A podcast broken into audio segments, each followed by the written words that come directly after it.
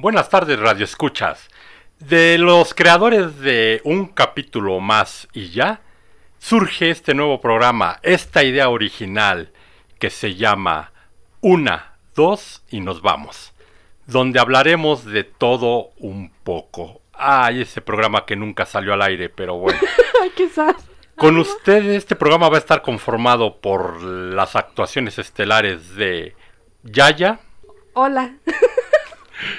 mm, Luigi, Hola. qué originales, Y con ustedes el anfitrión Urco Mendoza. Urco. Urco García. Urco García. Hola. ¿Qué Bueno, pasó? esperemos que este programa sea de todo su agrado. Pongámonos serios, por favor, y empecemos. Ajá. Ahí hay musiquita de intro. ¿Qué está pasando en Chile? Ah, No. No. Antes de hablar de Chile, vamos a. ¿Qué les parece si hablamos de, al- un tema deportivo que está muy de. No de moda, sino de auge, que sucedió hace unas cuantas semanas. Un accidente muy fatal este, a un gran luchador, La Parca. Eh, ¿Qué les parece si hablamos no tanto del accidente que sufrió, sino de las muertes que ha habido en, en el- ring? Sí.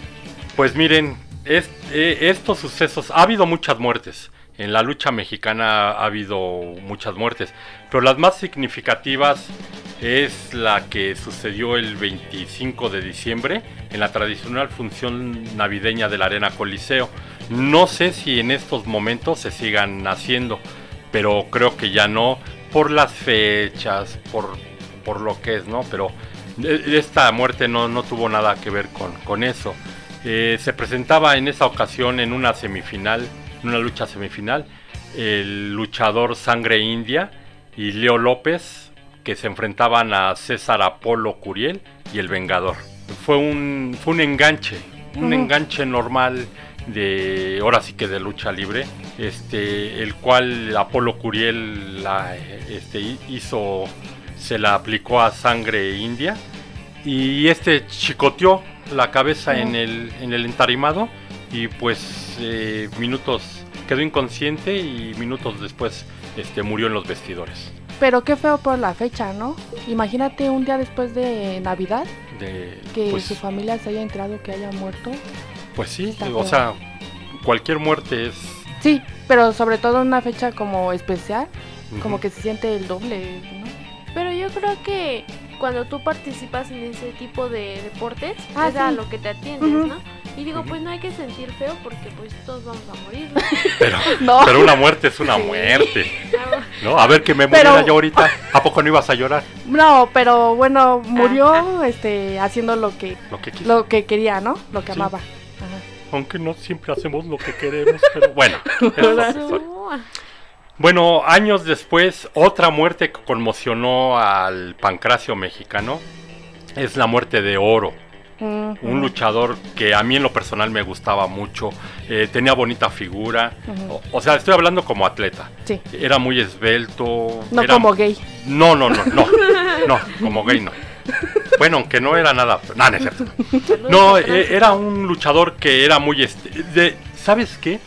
Que este tipo de luchadores como Oro fue de los primeros luchadores que empezaron a ser estéticos. Fue de los primeros que eran eh, excesivamente delgados, estéticos, con una agilidad increíble.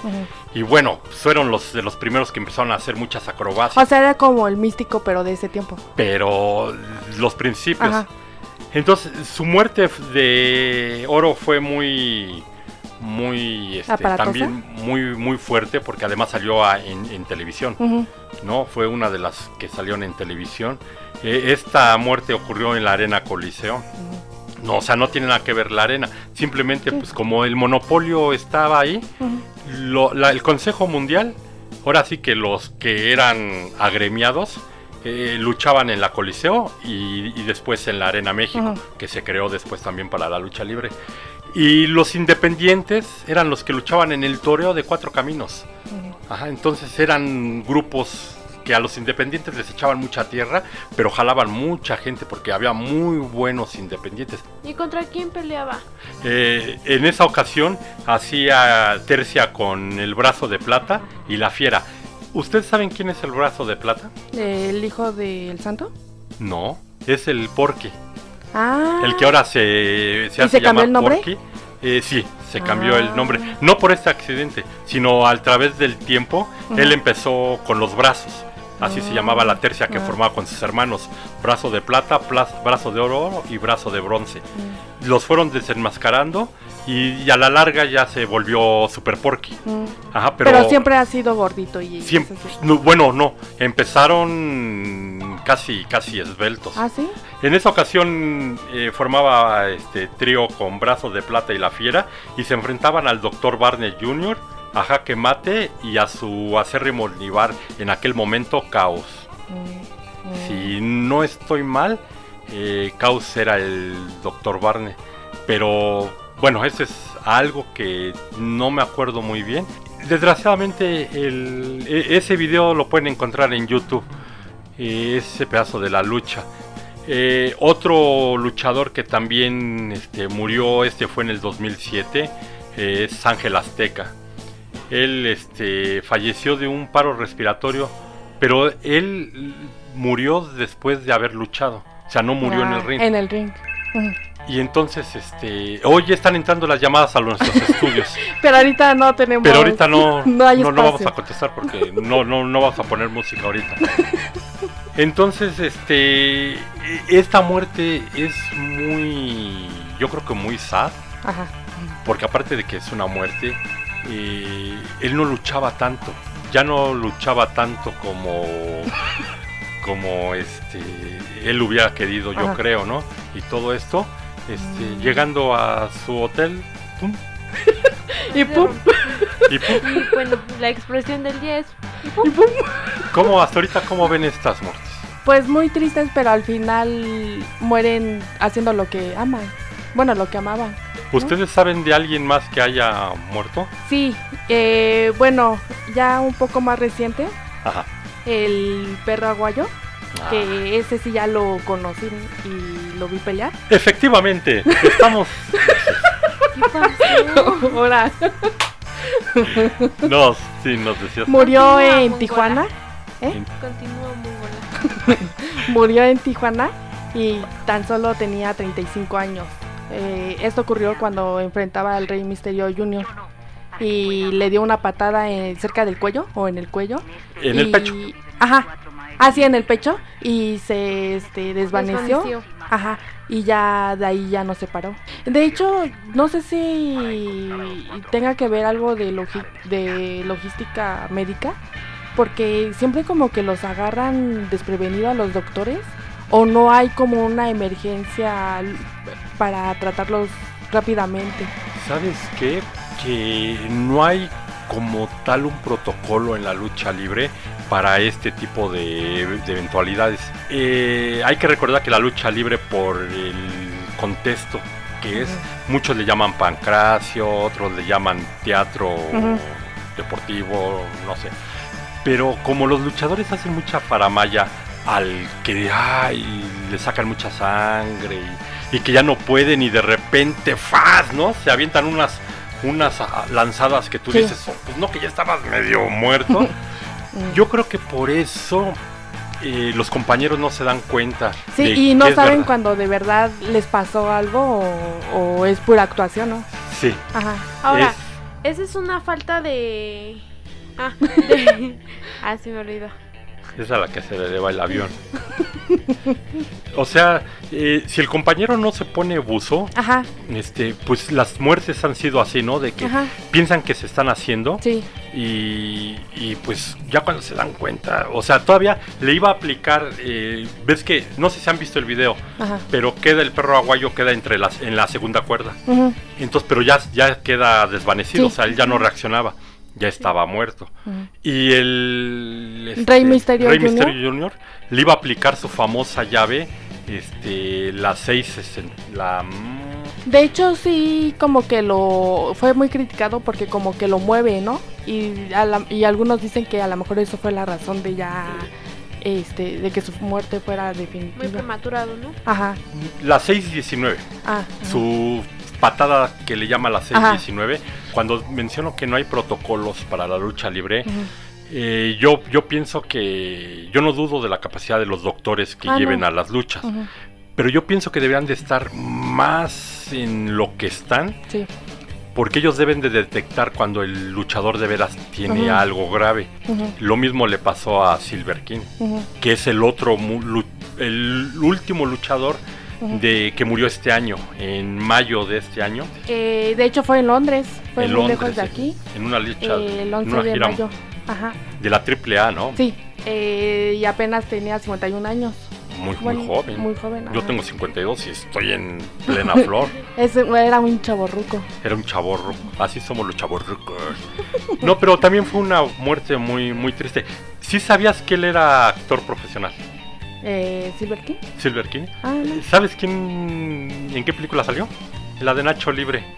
Ah. Era el, el luchador que Ajá. era el dorado. el- él, él estuvo al lado de este comediante. Ah, eh, entonces si no mal recuerdo, a lo mejor él fue el que le enseñó al actor de Nacho Libre, eh, Es este- Jack Black, Ajá. le enseñó algunas llaves, porque yo recuerdo que en una entrevista Jack Black dijo que había un luchador que le había enseñado este personalmente algunas llaves y, y así para actuarlo Ajá. mejor. Era hijo este, del Dr. Wagner, ¿no? y era su hermano.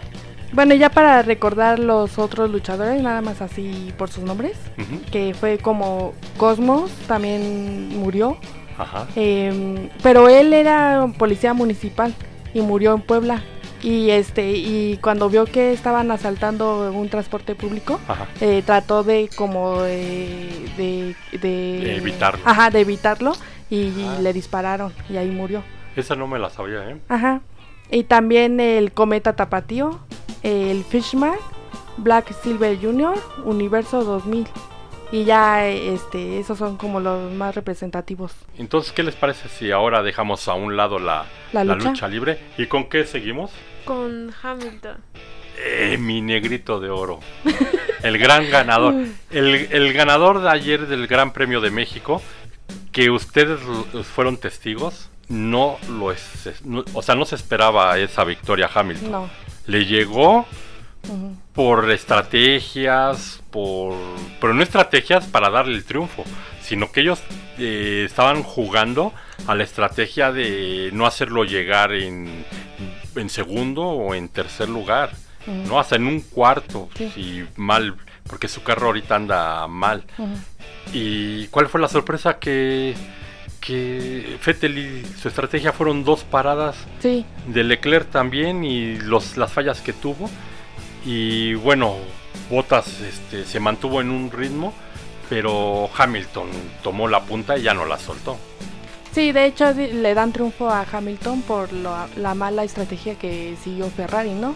Y, y- y ve que Ferrari eh, tiene varias carreras que Ferrari se ha equivocado en sus estrategias. Eh, no sé por qué motivo, pero si han, ah, las carreras que han perdido las han perdido en los pits. Bueno, sí creo que se retira la mongolita un, un rato porque tiene que ir a, a hacer pastelillos o no sé qué. Tiene que ir a A cumplir con cocinar, método deberes propios de su, de su género. Ahora. Pero seguimos aquí, Yaya y yo. Seguimos con ustedes, amiguitos. ¿Y sabías que este Gran Premio de México rompió récord en México? Uh, de asistentes. Ahora Ajá. hubo 346 mil fans. Ajá. Que de los 5 años, este ves que este es el último año, de hecho. Pero van a ser 3 años más. Ajá. Pero ya no, el gobierno ya no va a participar o ya no va a dar este como Su aportación. su- ajá, como fondos ya no van a dar, sino na- va a ser organizado por empresarios que todavía no han aclarado bien qué empresarios y qué Ajá. empresas van a participar. Pero en sí, el, este, este fue el último año que el gobierno de la Ciudad de México participó. Participa. Ajá, Oye, Y- eh, y ya ves que estuvo este, en peligro de que no se, Sí, se volviera a realizar, Ajá. ¿no? sí, pues es Sí. que varios empresarios dijo, dijeron que no, porque sí, al final dejaba mucho dinero este evento. Una derrama económica. Sí. increíble. Oye, mija, ¿y si sabes que y dos años consecutivos han, ha ganado el, el premio a la mejor carrera de todo el circuito Sí. de la Fórmula 1? Ajá, Y te apuesto, lo, te apuesto lo que quieras a que este año nos volvemos a llevar el mejor. Esa, esa premiación de Hamilton de que el carro sale de abajo Sí. con Hamilton arriba Ajá. y todo, no, fue la locura.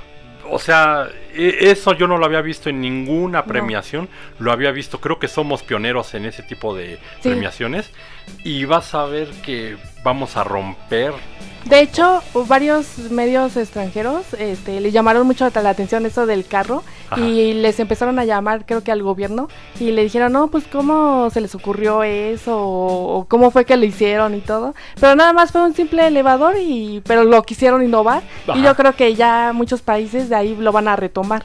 Y bueno, eh, no sé si eh, te enteraste que Hamilton para ser campeón necesita nada más 78 puntos. Sí, de hecho dicen que a lo mejor en la otra carrera ya puede como nombrarse, ¿no?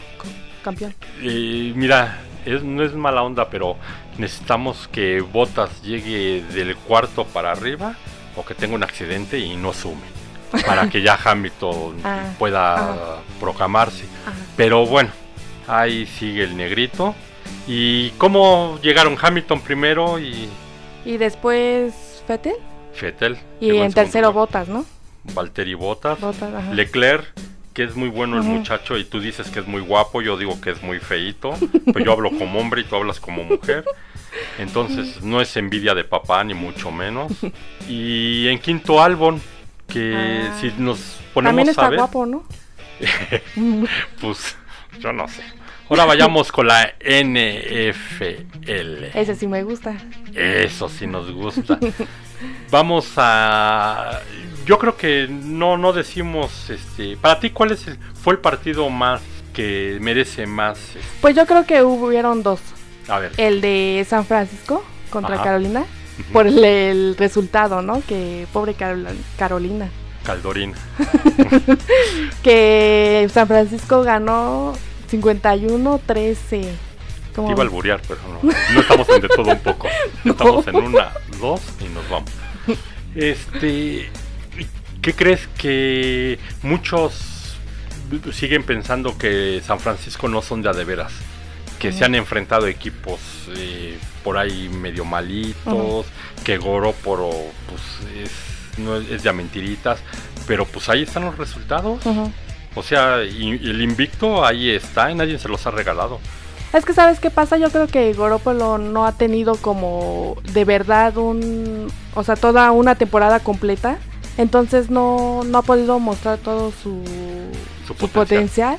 Entonces yo creo que ahorita que no se ha lastimado ni nada, yo creo que ahorita ya está demostrando lo que es capaz y hay que darle oportunidad porque es lo mismo que pasa con el grupo de los Patriotas, que dicen que es un grupo fácil, por eso lleva el invicto y todo, pero ves que en porcentajes dicen que ya, ya ha competido con grandes equipos y llevan un porcentaje más alto y han ganado también. ¿Sabes dónde nos vamos a dar cuenta de los Patriotas? Eh, ya en ya empieza la segunda. Parte de la temporada y ya se enfrenta con equipos Sí. más exigentes. Sí. Entonces vamos a ver ahí si sí son.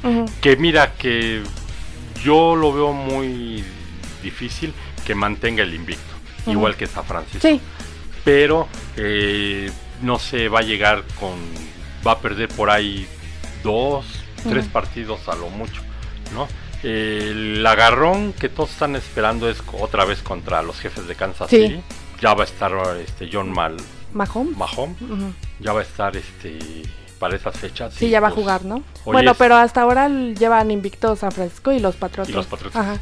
que es de y también hay otros dos invictos, Ajá. pero para abajo, los Delfines de Miami y, y los Bengalíes de Los bengalíes, ¿no? Ajá. que van también 6, 7, 0, no sé, Ajá. pero malísimos, Sí. ¿eh? tanto el uno como el otro. El partidazo de ayer de la noche, domingo en la noche. Green Bay contra los jefes de Kansas Sí. City. No está John Mahon, No. pero el, Pero el suplente, este sacó ajá. la casta, ¿eh? Sí. Que a mí me hubiera gustado ver el enfrentamiento de Aaron Rodgers contra Mahomes. El maestro Roger Sí. es un es un fuera de serie. Sí. Este, yo no sé si el, el deporte le ha dado la justicia que merece. No, y aparte es un deleite Estarlo. este verlo, ¿no? Porque por ejemplo, nosotros, bueno, nosotros apoyamos a los Patriotas, pero de vez en cuando apoyamos a otros equipos o nos gusta ver a otros equipos, ¿no? Dilo sin pena. Green Bay y Minnesota. Bueno, Sí. sí. Entonces. Y el otro eh, partido es precisamente ahorita que estás hablando de los Patriotas, ese es el otro partido, ¿no? Ajá. Eh, contra mm, sí, contra los, este, los cafés. este, Belichick eh, cumplió el- sus 300 juegos ganados, ¿no? También fue Llegó muy a representativo. 300 victorias. Eh, solo hay tres eh, entrenadores en toda la historia del NFL, en los 100 años, que han pasado el, el rango de las 300 Ujú. victorias. Belichick ayer se incorporó con victoria 300.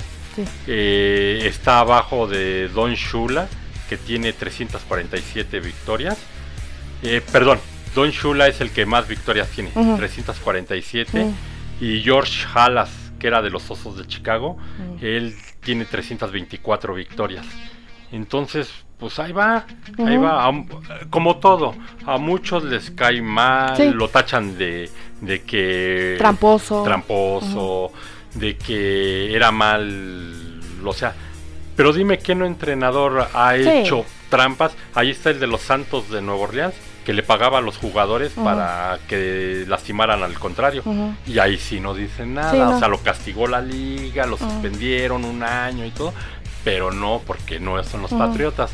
Pero nada más eh, ya hacen algo los patriotas y esas 300 victorias no se las ha regalado ni balones desinflados, No. ni está robándose las señales. O sea, a lo mejor sí se equivoca en ciertas cosas, pero de que nadie le cae para duda de que es un entrenador hecho y derecho. Sí, Eh, bueno, cambiando ya de... deportes, ¿no? De deportes, Ajá. vamos a algo que nos trae como latinos, nos Ajá. traen muy, muy... Es que son sentimientos encontrados, ¿no? Porque nos da alegría, en cierto sentido, de que ya hayan despertado y que luchen por una causa. Y a lo mejor este es un ejemplo para toda América Latina de despertar y ya exigir lo que nos merecemos, ¿no? Y estamos hablando de Chile. De nuestros hermanos de Chile que la están pasando muy mal Sí. ahorita.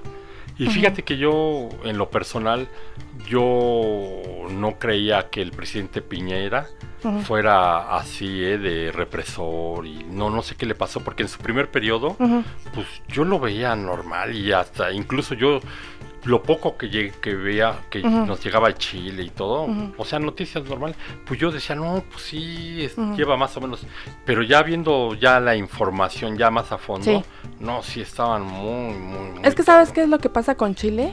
Eh, varios países de América Latina lo daban como ejemplo para, para- precisamente como ha tenido el mayor PIB eh, de todos los países latinoamericanos y las ganancias han sido subiendo, pues muchos países lo, lo daban como ejemplo y ante el mundo pues era un país eh, uno de los mejores de aquí de América.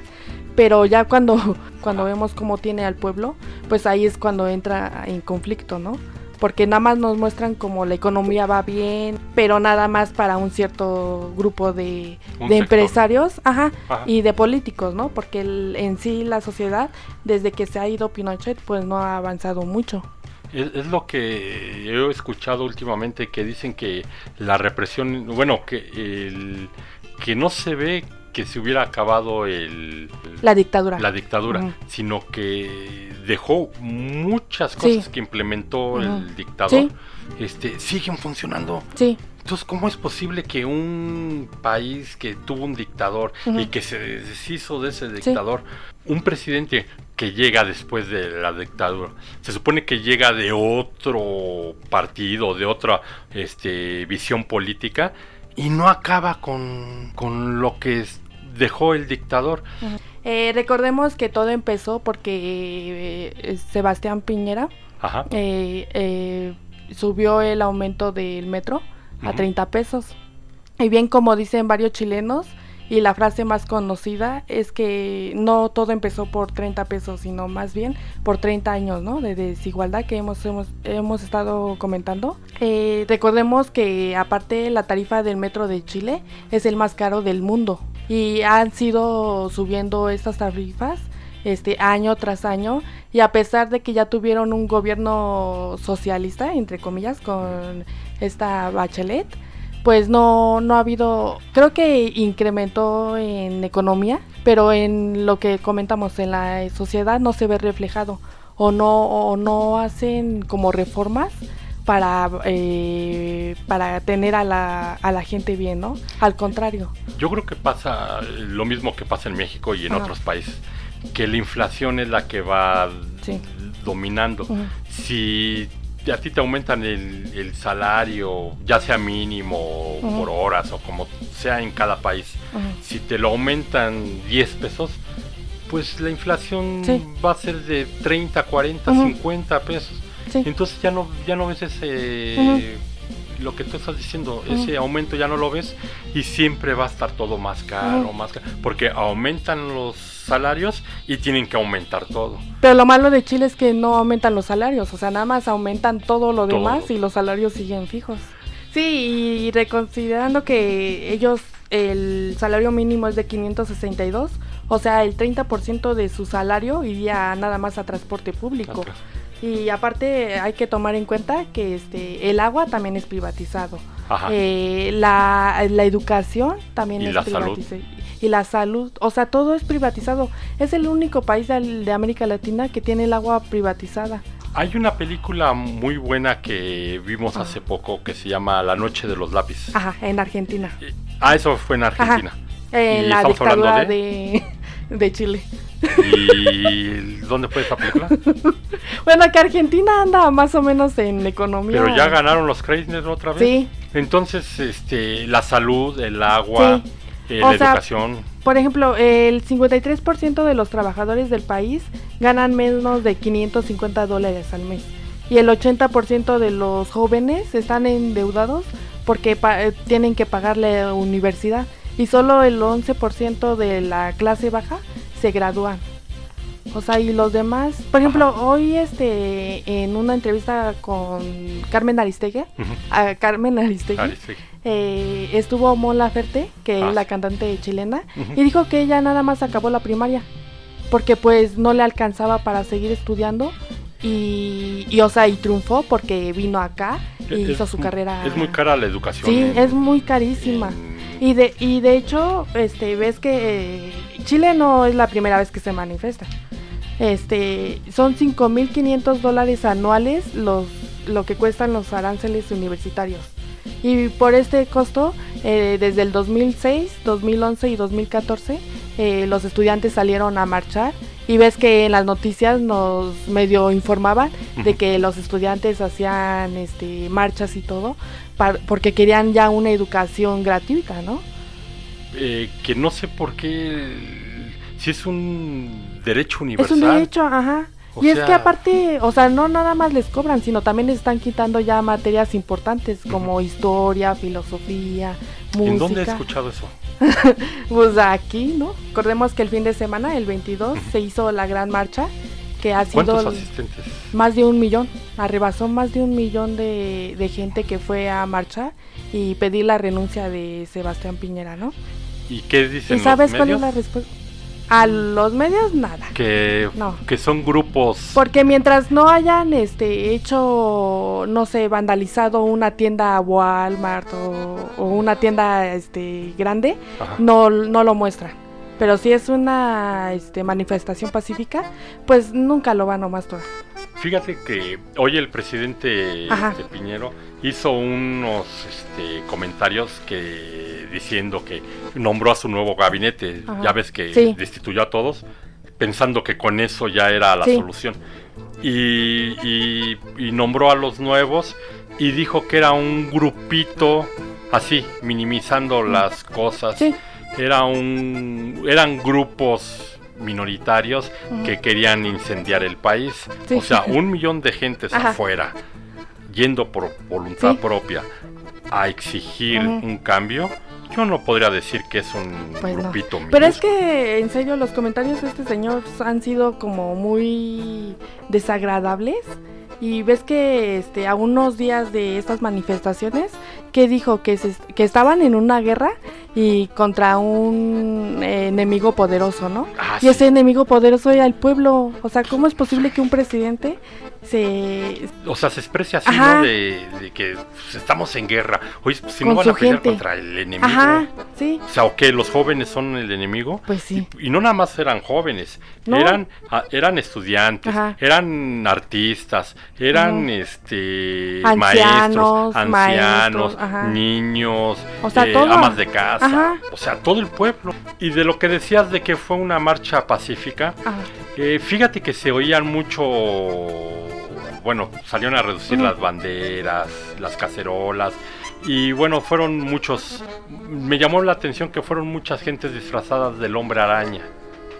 ¿Ah, sí? Ajá, el personaje de Ajá. Marvel que todos conocemos. eh, porque decían, su lema era: saquemos las telarañas del sistema ya. Ah, Entonces ajá. eso llamó mucho la atención. Y bueno, los carteles que no faltan en ninguna Sí. En ninguna marcha con consignas como vienes con B de venceremos. Ajá. Chile despertó hasta que la dignidad se haga costumbre. ujú. No estamos en guerra. Esa me parece que, si no me equivoco, era de Salvador Allende, La que de- precisamente fue un presidente de ahí que Ajá. Pinochet vino a derrotarlo. Ah, fue cuando Ajá. el, cuando golpe de bombardeó la estado. casa de la casa de ¿cómo? De la moneda. De la moneda. Que es como el Palacio Nacional. Y fíjate que cantaron una canción.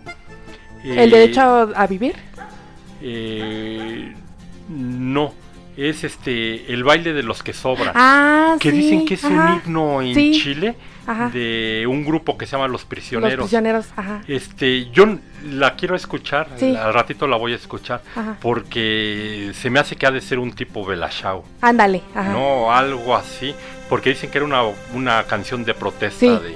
Sí, es un himno como de los chilenos. Esa y el derecho a vivir de Víctor Jara. Que ahorita han salido como que volvieron a renacer. Salvador Allende y Víctor Jara, que son, yo creo que los socialistas eh, por excelencia de, de Chile. Y bueno, este, aquí en México también hubieron dos futbolistas que dieron su apoyo a Chile. El delantero del América, Ajá. Nicolás Castillo, y el jugador de León, Jan Meneses. Bueno, ellos son chilenos, Ajá, pero ves que están jugando aquí en México. en México, sí. Y este, eh, cuando anotó Nicolás, este, mm, mostró la bandera de Chile. Mm, ya. Y Meneses eh, se levantó la playera y tenía un mensaje a los chilenos de que le daba todo su apoyo. Y la liga de la, de- y la liga MX este, los, los va a multar eh, Ah. a uno con 42.245 pesos y el otro con 337.960 pesos. Porque según las reglas de la Liga MX no deben demostrar ningún este mensaje político religioso y este Esos pinches de la Federación Mexicana Sí. de Fútbol doble cara, sí, mamones, disculpa Ajá. mija, pero me hacen cabronar. Porque cómo es posible que se pongan, ay, con una campaña de no griten eh", Ajá. en el estadio cuando dejan que el pinche entrenador del América le llame a una persona y está en los estatutos de la federación, de su propia federación que ellos que llevan, está eh, estatutado que si un entrenador, jugador, cuerpo técnico, quien tenga que ver con el fútbol, este se, de- se dirige a una persona desno- desno- desnotándolo, eh, se merece a tres partidos o cuatro partidos de suspensión y pierde el, el- su equipo pierde tres puntos. Ujú. Ajá, pero mira, como mane Televisa y TV Azteca manejan el fútbol, se pasan esos por este el Piojo Herrera Ujú. le dijo al árbitro, ajá, el puto de atrás cuando le dijeron que cómo había visto el partido. Y los reporteros, porque no se paró a la conferencia de prensa, y dice, pregúntenle al puto que viene atrás. Ahí está desno- desnotando Ujú. eh, como persona al Sí. árbitro al decirle puto. Porque lo está llamando eh, como no quiere que la federación echen el famoso grito. Y después les dijo Jotos a una veintena de reporteros. Dos veces en el mismo momento Ajá. desnotó, insultó, eh, agravió y no pasó nada. Sí, pues ahí está bien visto, ¿no? Pero Nicolás dijo que lo volvería a hacer. O sea, que no le molesta y, Y que lo volvería a hacer. Yo Ay, soy sí, antimecanista, pero si va a hacer eso, Sí, eh, bienvenido sea. sí, Todo el apoyo va para Chile, sí. eh, no quitando de lado lo que estamos pasando nosotros como país. Sí, porque eh, yo creo que el, la- la- el modelo económico que tenemos en la mayoría de América Latina, que es el neoliberalismo, eh, nos ha hecho como muy egoístas y decimos, bueno, si allá están pasando en Chile, pues a mí qué, ¿no? O sea, a mí me importa México y eso a veces ni siquiera nos enteramos qué está pasando aquí. Entonces yo creo que debemos de dejar eso al lado y fijarnos porque si estudiamos bien el contexto de Chile, no está muy alejado de lo que pasa aquí. O sea, simplemente ellos tienen como un seguro popular que para los que no tienen dinero para pagar el, el, este como el hospital privado, Ajá. que es la mayoría, el 90% de que no puede pagar, este eh, se van a formar durante horas hasta que los atiendan y de seguro pasa lo mismo que aquí, que cuando te atienden te dan la cita después de tres meses y después si llegas tarde pierdes tu turno y así. Entonces también este en Chile tienen como el mayor este el mayor índice de suicidios de adultos mayores Por lo Por- mismo que ajá, no tienen. y por sus pen- pensiones. ¿Sabes qué? Mira, hablando de lo de salud, eh, el seguro público denominado FONASA, Ajá. que es el Fondo Nacional de Salud, es uno, es el público. Y el privado es el ISAPRE, Instituciones de Salud este, Provisional. Eh, según una encuesta de caracter- caracterización socioeconómica nacional, el CASEM, que hicieron allá en Chile, el FONASA alcanza el 80% de la población, ujú. que es el sistema privado. Ajá. ¿no? Eh, perdón, que es el sistema público. Y el ISAPRE, que es que representa nada más al 20% de la población, es el privado, que muy Sí. pocos chilenos lo pueden Sí. pagar. Nada más creo que los políticos y los empresarios son los que pueden pagar. Sí, los, y, los, y los demás tienen que hacer colas eh, para que los atiendan. Sí. Están en lista de espera, ¿eh? o sea, no te puedes enfermar en Chile porque Sí, no. te mueres Te en mueres, la cola, ¿eh? en serio, Sí. así literal. Y tomando en cuenta que, por ejemplo, en las jubilaciones, eh, el 60% recibe entre 69 y 206 dólares al mes. O sea, no es nada. Es una... Y la jubilación para las mujeres es aún menor. Fíjate lo que son las cosas. En su primer periodo de Sebastián Piñero, Ajá. en el 2013, dijo, cuando se, cuando se diseñó este sistema de pensiones, Ajá. lo que se buscaba era que las personas pudieran jubilar con una pensión que fuera el 70% del sueldo de los últimos cinco años y eso no está No. ocurriendo. Y no ocurrió No. y no ocurrirá. No. ¿Sabes qué pasa con estos que hicieron eh, las leyes que hizo el dictador Pinochet. que- Pinochet? ¿Qué pasó con, con el famoso este, impuesto que pagábamos, la tenencia, aquí en México? Que le hicieron según por un año para la- pagar las Olimpiadas. Y se quedó por 40, Ujú. 50 años. Sí. Entonces, eh, lo mismo hi- hizo Pinochet. Él hizo sus leyes a lo que le convenía, a cómo tener al país este pues asfixiado, ¿no? Ajá. Así solo tenía el control. Sí. Ahorita los presidentes que le consiguieron, pues nada más era eh, tener el poder, Sí. pero no... Y no hay que ser muy experto en cuestión de Chile Ajá. para darse cuenta que pasa lo de Sí. siempre. Pues lo que ellos quieren es la renuncia de Piñera y la respuesta de él fue quito ocho ministros de mi gabinete y pongo y los que nombró por ejemplo el de Hacienda Ignacio Briones Ajá. y el nuevo interior es Gonzalo Blumer que son los que ha trabajado desde el bueno desde su pasada su, su pasada administración, pero son personas este, muy allegadas, o ah, nada más es para hacer el show, ¿no? De que según si voy a cambiar, pero sigue, sigue dejando sus mismas personas. O sea, estás hablando de Butler, de- o de quién. Ah, de Chile, sí. No, sí, sí. Ajá, pero esperemos que, mm, o sea, los, yo creo que los chilenos no van a parar hasta que Piñera este, presente su Su renuncia. renuncia. Mira, si un gobierno no es acto y no te está dando resultado, Sí, no. deberían de irse. Así sea Chile, sea Argentina, sea México, Ajá. sea Bolivia, es- ve, Estados Ecuador. Unidos, el Trump ya la tiene Sí. difícil, ¿eh? O sea, ya no va a ser su reelección Sí, no. como él la está pensando. Nada más lo de Chile que hasta ahora lleva 3.162 detenidos, Ujú. 1.100 1.051 heridos de bala y 17 personas muertas. Que entre ellas me parece que dos colombianos son, Ajá. este, eh, son ¿Víctimas? de los muertos ajá, y uno peruano. Que eh, yo no sabía esto, pero estudiando a Chile, este, los colombianos tenían a Chile como, como los mexicanos tienen a Estados Unidos. De hecho, dicen que su sueño americano de los colombianos es irse a Chile por todo lo que los medios han querido demostrar de Ajá. que es un ejemplo este Chile, de que tienen la mejor educación, la mejor el mejor trabajo y todo. Pero ya llegando ahí se dan cuenta que es todo lo contrario y de hecho decían que viví, que en Chile vivían mucho peor de lo que en su país. Pero mira, aquí es donde entramos, o sea, ¿qué pasaba en Chile? Sí. Eh, yo tengo en el trabajo, tengo un, com- un compañero, el doctor Blando. Este, su hija ahorita está viviendo en Chile porque trabaja para una empresa eh, norteamericana, pero tienen una filial en Chile. Ujú. Y se fueron de vacaciones, este, su esposa y él fueron a Chile. Y él, yo le preguntaba, ¿cómo es Chile? A ver, platíqueme, ¿no? Este. ¿cómo? Él me dijo que el transporte, es- así me dijo, súper limpio, eh, nada de que ves gentes así como aquí en el metro, que a todas horas ves mucha gente y todo. No, te puedes ir tranquilo y todo.